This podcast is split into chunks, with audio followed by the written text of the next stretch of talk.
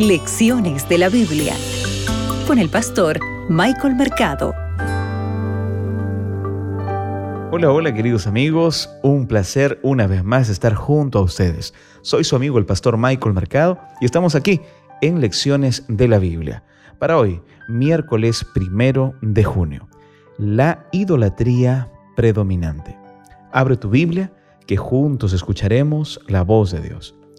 Hoy vamos a meditar en Génesis, el capítulo 34, el versículo 30.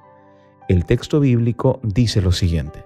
Entonces dijo Jacob a Simeón y a Leví, me habéis puesto en un grave aprieto al hacerme odioso a los habitantes de esta tierra, el cananeo y el fereceo.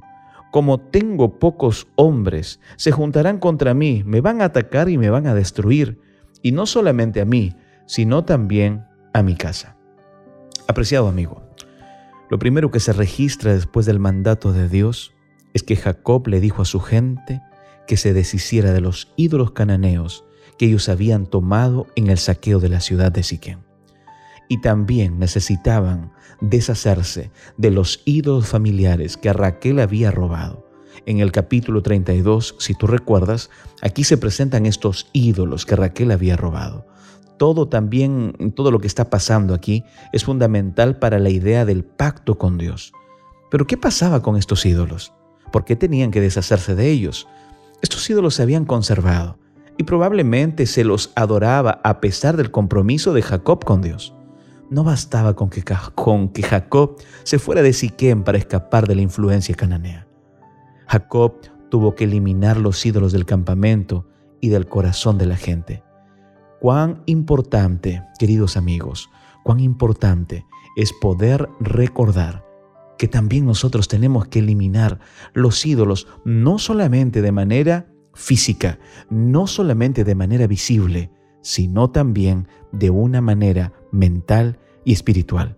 Estos ídolos todavía estaban dentro del corazón de estas personas. Yo quiero hacerte una pregunta.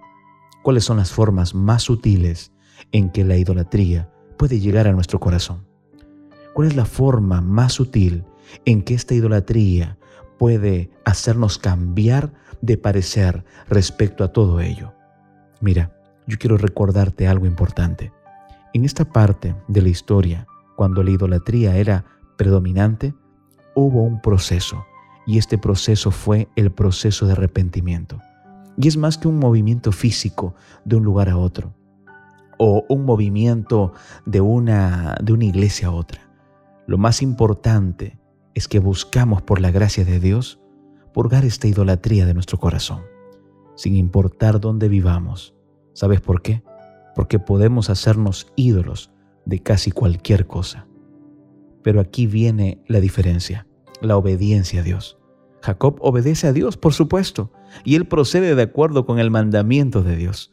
El Señor finalmente interviene y el terror de Dios que es presentado en el versículo 5 de Génesis 35 afecta a todos los pueblos a su alrededor. Hoy es un buen día para que tú también puedas erradicar toda idolatría predominante en tu vida. Que el Señor te acompañe.